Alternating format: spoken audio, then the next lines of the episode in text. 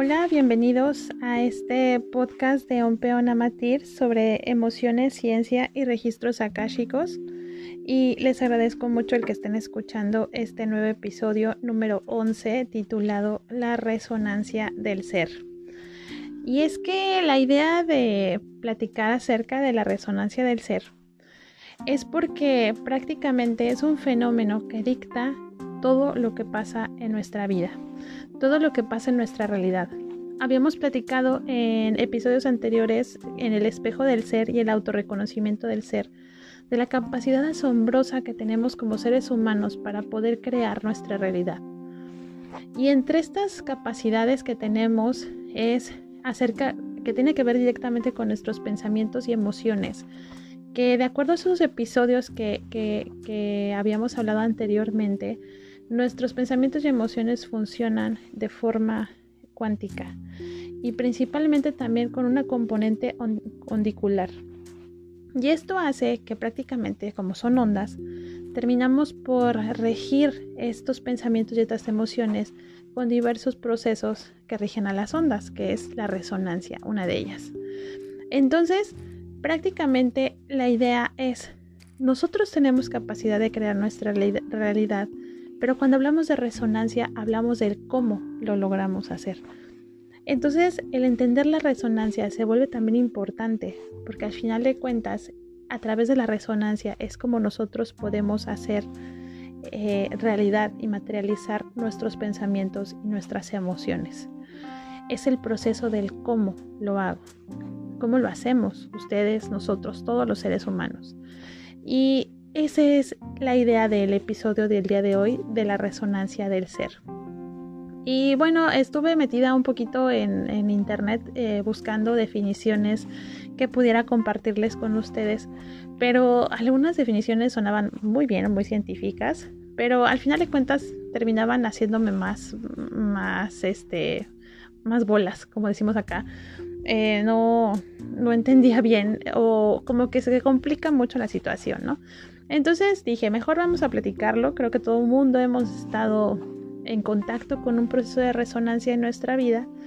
Y creo que es algo que inclusive desde ver el título podemos saber de qué estamos hablando. Y entre ellos, una de las partes más importantes es que la resonancia eh, funciona, por ejemplo, cuando estamos, por ejemplo, en nuestra casa, ¿no?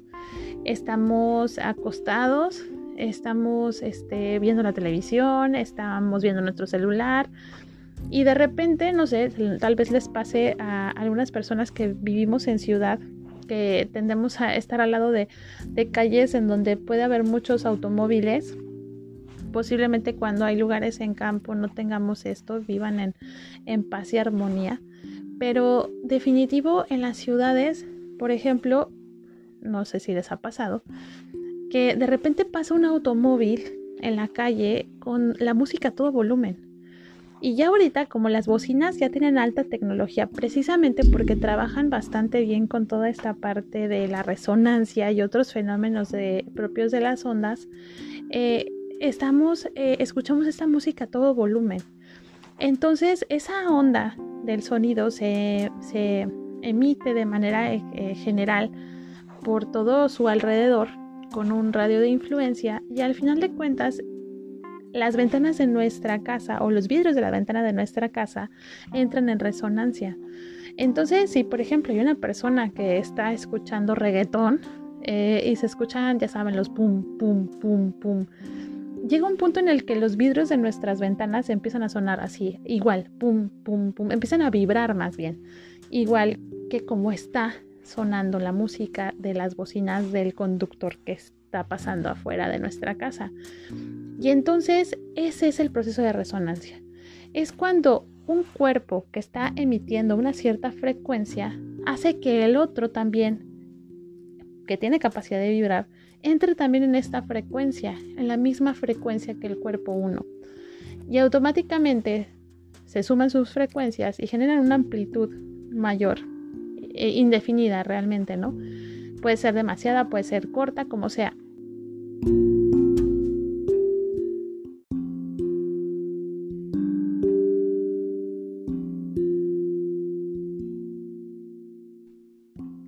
Hay otro ejemplo que es uno de los que más me llaman la atención y que más me gusta explicar porque también es donde podemos darnos cuenta de la importancia de entender la resonancia, al grado de que eso prácticamente define o puede eh, ser decisivo para la vida de las demás personas. Y entre ellos es eh, los cálculos que realizan los ingenieros civiles cuando hacen el cálculo de una estructura de un edificio.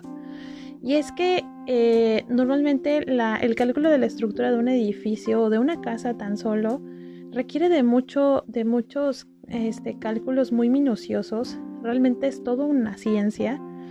Y uno de los, de los cálculos que se generan dentro de todo este proceso de construcción de un edificio es precisamente el cálculo de sismos. Cálculo de las estructuras para entender, para, para, para digamos, proteger al edificio de que no entre en resonancia con los sismos. ¿Por qué es importante? Porque si no se hace ese cálculo, prácticamente el edificio entraría en resonancia con la onda sísmica y colapsaría. Esto normalmente suele ser muy utilizado principalmente en zonas donde eh, son altamente sísmicas eh, y prácticamente el estudio y el análisis de las ondas sísmicas y del comportamiento de los edificios con las ondas sísmicas es fundamental. Esto es porque precisamente un edificio tiende a, oscilar o entra en resonancia con una onda sísmica. Eh, si una onda sísmica empieza a, manifestarse, pues empieza a, tener un movimiento posiblemente oscilante o posiblemente trepidatorio. Y el edificio va a tender a entrar en resonancia con esa onda sísmica. Y cuando entre en resonancia con esa onda sísmica, prácticamente lo que va a hacer es que va a sumar sus amplitudes. Y esa, esa oscilación que digamos de la onda sísmica es corta, el, edificio la va a hacer mayor, sobre todo si son edificios más altos. La van a hacer mayor y automáticamente el edificio colapsaría. Creo que en muchas partes del mundo hemos visto este colapso de edificios y a veces no tiene que ver mucho con que estén mal calculados.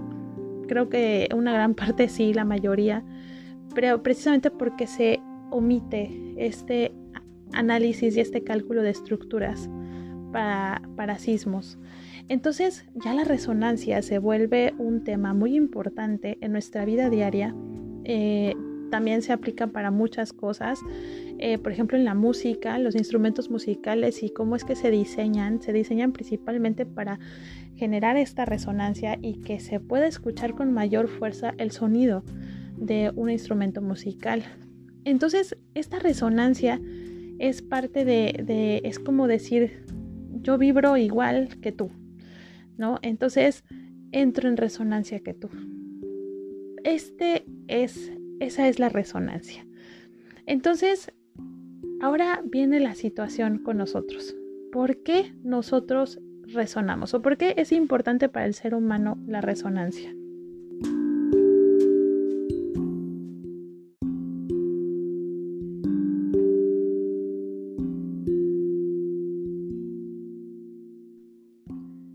Resonancia en el ser humano eh, es importante porque nuestros pensamientos, ya habíamos platicado anteriormente en otros episodios acerca de esto, pero es que nuestros pensamientos y nuestras emociones funcionan de manera eh, ondicular, son ondas que al final de cuentas también se rigen por estos elementos físicos como la resonancia, por ejemplo. Entonces, las ondas, eh, las ondas que, que nosotros emitimos están pasando todo el tiempo, a toda hora, en todo momento. Y eso pasa principalmente con nuestras emociones. Posiblemente nosotros no estamos pensando en algunas cosas, pero sí nuestras emociones están funcionando de manera cuántica, es decir, en todo momento, a toda hora. Si hay un trauma, si hay un dolor que está alojado en algún chakra o en algún centro energético de nuestro cuerpo, este va a seguir funcionando y va a seguir vibrando una y otra vez, sin parar. Y va a vibrar a una cierta frecuencia. Y así como pasa con los instrumentos musicales o como pasa con el, con el automóvil que pasa al lado de nuestra casa, pasa exactamente lo mismo. Nosotros tendemos a generar una vibración debido a nuestras emociones, porque al final de cuentas nuestras emociones están funcionando todo el tiempo, todo el tiempo.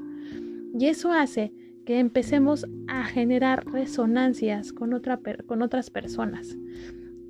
Y normalmente tendemos a generar resonancia con las personas o con las, las circunstancias que tienen la misma frecuencia que nosotros estamos emitiendo.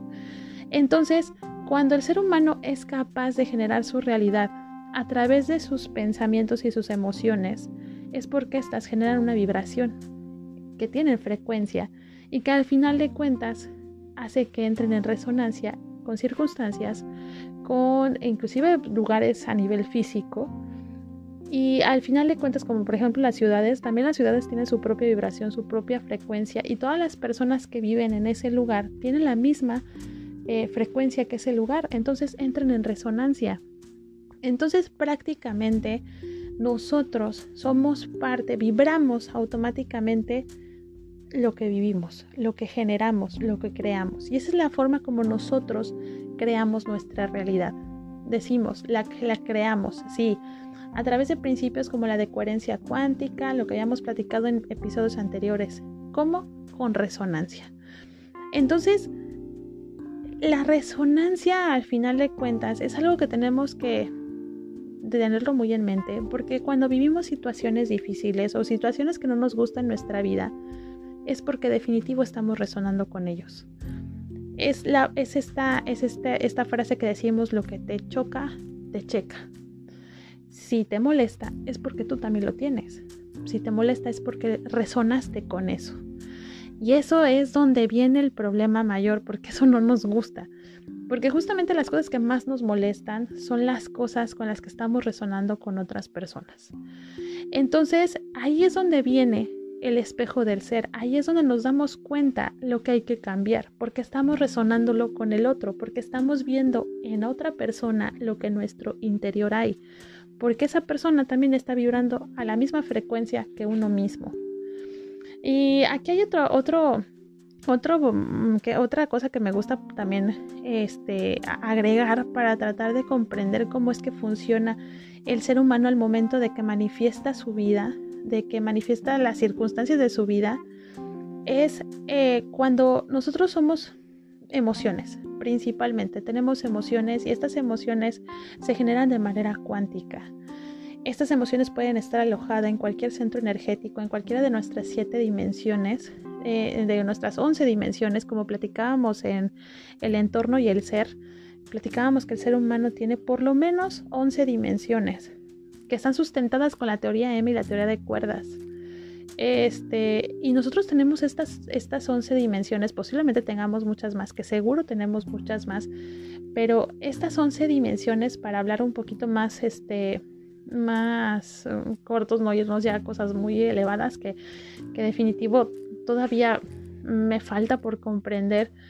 Este, al final de cuentas, estas 11 dimensiones están funcionando una y otra vez. Y habíamos platicado que tres dimensiones, cuatro dimensiones son las las del espacio-tiempo, y que las otras siete son emociones, eh, digo, perdón, dimensiones emocionales.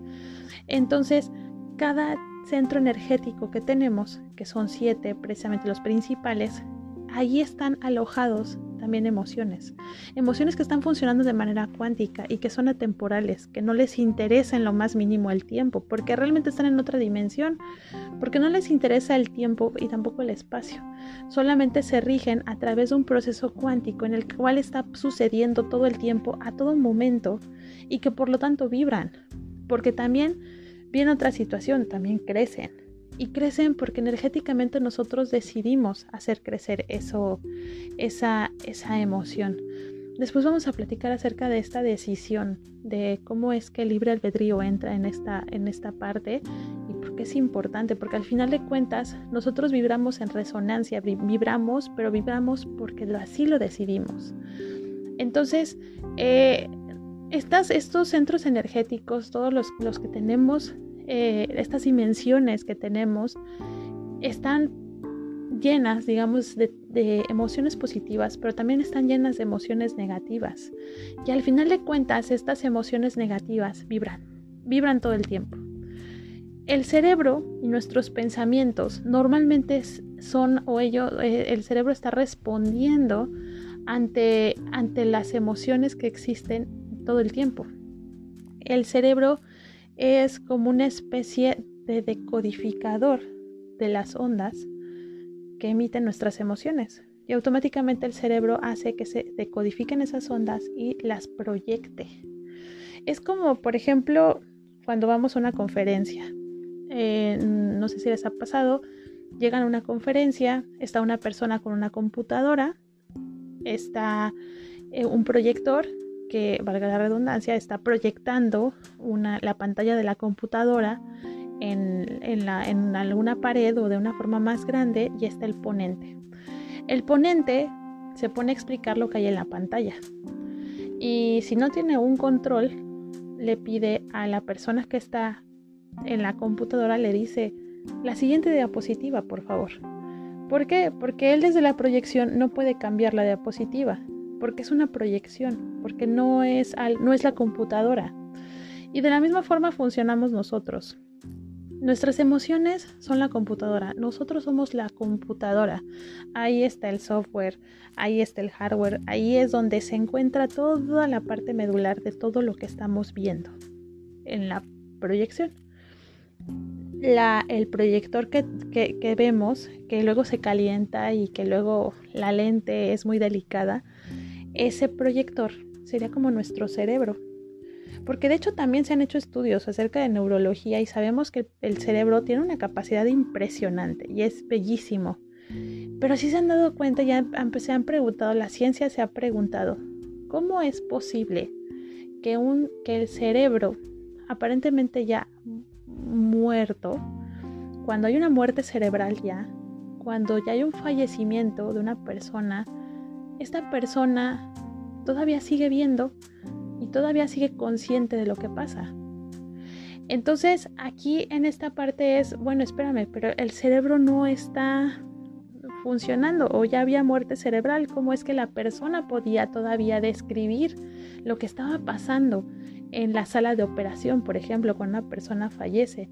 Y es porque al final de cuentas el cerebro es un decodificador, pero las emociones y toda la conciencia está en nuestro resto de nuestros centros energéticos. Entonces nuestro cerebro funciona como un decodificador maravilloso que genera la proyección de nuestras emociones hacia nuestra realidad. Y lo que vemos al final de cuentas es la proyección. Eh, la proyección, la pantalla proyectada, esa es nuestra vida. Entonces, el ser humano es la computadora, nuestro cerebro es el proyector y la pantalla proyectada es nuestra vida. Eso funcionaría algo por el estilo. Entonces llega un punto en el que el ponente está explicando lo que tenga que dar la conferencia, lo que tenga que hacer, y de repente dice, la siguiente, por favor. ¿Por qué? Porque el ponente sabe que lo que hay en la pantalla no es la computadora, sino solo es una proyección. Inclusive si se llegara a trabar la computadora, se va a ver en la proyección y el ponente no va a llegar y tratar de resolver el, problema directamente en la pantalla, sino va a decirle a la persona que está en la computadora, oye, ayúdame a resolverlo en la computadora. ¿Por qué? Porque sería inútil resolverlo en la, en la proyección, porque es una proyección, no es el problema, no es el software, no es el hardware, es solo una proyección. Entonces, cuando hay un error, ya sea que se deje de proyectar algo o por el estilo, uno tiene que ir a ver en el cerebro qué es lo que está pasando. Pero principalmente se va uno a la computadora. Ahí es donde está el meollo del asunto. ¿Qué es lo que está pasando ahí? Si hay un problema de que no quiere cambiar la diapositiva la, la computadora, estamos yéndonos hacia donde es la computadora específicamente. Entonces, cuando hacemos esta analogía nos damos cuenta que al final de cuentas, cuando nosotros tenemos un problema en nuestra vida, siempre queremos resolverlo afuera. Queremos resolver la proyección. Queremos resolver, por ejemplo, es que esta persona está haciendo esto y me está lastimando, así que ella tiene que cambiar, no yo. Pero espérate, esa persona es parte de la proyección. Entonces, ¿por qué estamos en nuestra vida tan ensimismados en resolver la proyección y no resolver el problema que está directamente en la computadora, es decir, en nosotros mismos. Y esta es la parte medular de la resonancia del ser. La parte medular de cómo creamos nuestra, nuestra realidad y la parte medular de cómo podemos sanar, de cómo concientizarnos de que lo que estamos viendo en nuestro exterior que no nos gusta es resultado de lo que hay en la computadora, es decir, en nosotros, en nuestro interior, en nuestras siete dimensiones principales restantes. ¿Por qué siempre estamos ensimismados en querer que el otro cambie? ¿Por qué queremos ganar dinero tratando de resolverlo afuera? Cuando la realidad es que nosotros y el dinero y todo lo que vive nuestra, todo lo que pasa en nuestra vida es resultado directo de lo que hay adentro. Vamos a poner otro ejemplo. Tenemos, y hablando, hablando de dinero, ¿no? Al final de cuentas, el dinero eh, es una manifestación de la energía. Todo es una manifestación de la energía, pero el dinero definitivo eh, responde muy bien ante la energía de cada uno de nosotros. Entonces, cuando de repente nos falta el dinero, en nuestra mente muchas personas decimos, ¿sabes qué? Pues es que significa que no estoy trabajando lo suficiente y que tengo que trabajar más y que tengo que meterle más energía para poder ganar dinero. Y, pero, pero espera, el dinero es resultado directo de tu energía. Si te está faltando dinero es porque te está faltando energía. Entonces nosotros queremos que fluya el dinero metiéndole más energía a la proyección, cuando no nos estamos dando cuenta que nosotros estamos precisamente generando ese desgaste energético de nosotros mismos y por lo tanto el dinero va a reaccionar eh, en proporción a lo que nosotros estamos haciendo. El dinero está faltando porque tú o yo estamos haciendo o estamos desgastándonos más o le estamos metiendo más energía. Entonces uno se frustra porque dice, es que no hay dinero, es que no tengo trabajo, es que sí, pero ¿qué es lo que estás tú fugando de energía? ¿Qué es lo que tú, en qué estás gastando tu energía?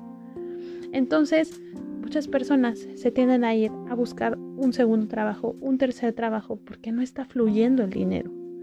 Y eso es precisamente porque siguen gastando energía. Entonces, ¿qué es lo que se tiene que hacer? No se tiene que buscar un segundo, tercer, cuarto, quinto trabajo y desgastarse al grado de llegar tardísimo a casa y no dormir. No darse energía, sino lo que hay que hacer es concientizar que el trabajo no se hace en la pantalla, no se hace en la, en la, pantalla de proyección, se hace en la computadora, en nosotros mismos. Quiere decir, momento, yo estoy entregando demasiada energía para poder ganar dinero, pero posiblemente el dinero está reflejando que yo estoy entregando mucha energía a otras personas o a alguna situación que no he sanado. Porque la energía sí se fuga por situaciones que no hemos sanado, por situaciones que no hemos olvidado, por dolor, por tristeza, por situaciones que no hemos querido ver en nosotros mismos. Y que eso, como les comentaba, las emociones funcionan una y otra vez, funcionan todo el tiempo, repetidamente, y que son atemporales, porque así como lo puedo tener yo, cuando tenga hijos o a mis hijos van a recibir eso mismo que yo tengo que no he resuelto.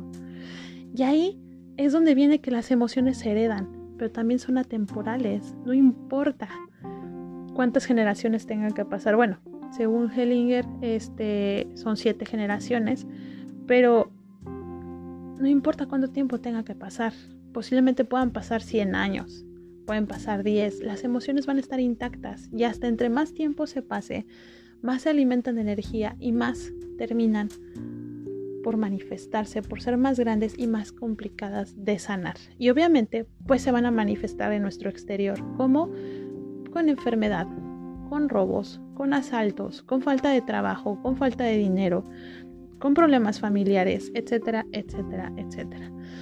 Entonces, aquí la situación es la resonancia es parte esencial de cómo es que nuestro mundo va a funcionar. ¿Cómo es que nosotros queremos nuestra vida? Esa es la pregunta importante. ¿Cómo queremos nuestra vida? Y eso es el inicio de todo. ¿Cómo la queremos? Y como la queremos, la idea es vibrarlo. Si yo quiero, eh, si yo quiero salud, definitivo tengo que vibrar salud. Yo no puedo querer salud cuando yo estoy pensando o no estoy pensando en dormir bien, cuando no duermo bien, cuando no como bien, cuando me enojo todo el tiempo, cuando critico todo el tiempo. Eso son emociones que generan, que no generan salud, al contrario, generan enfermedad. Entonces uno se frustra porque en su vida tiene enfermedad.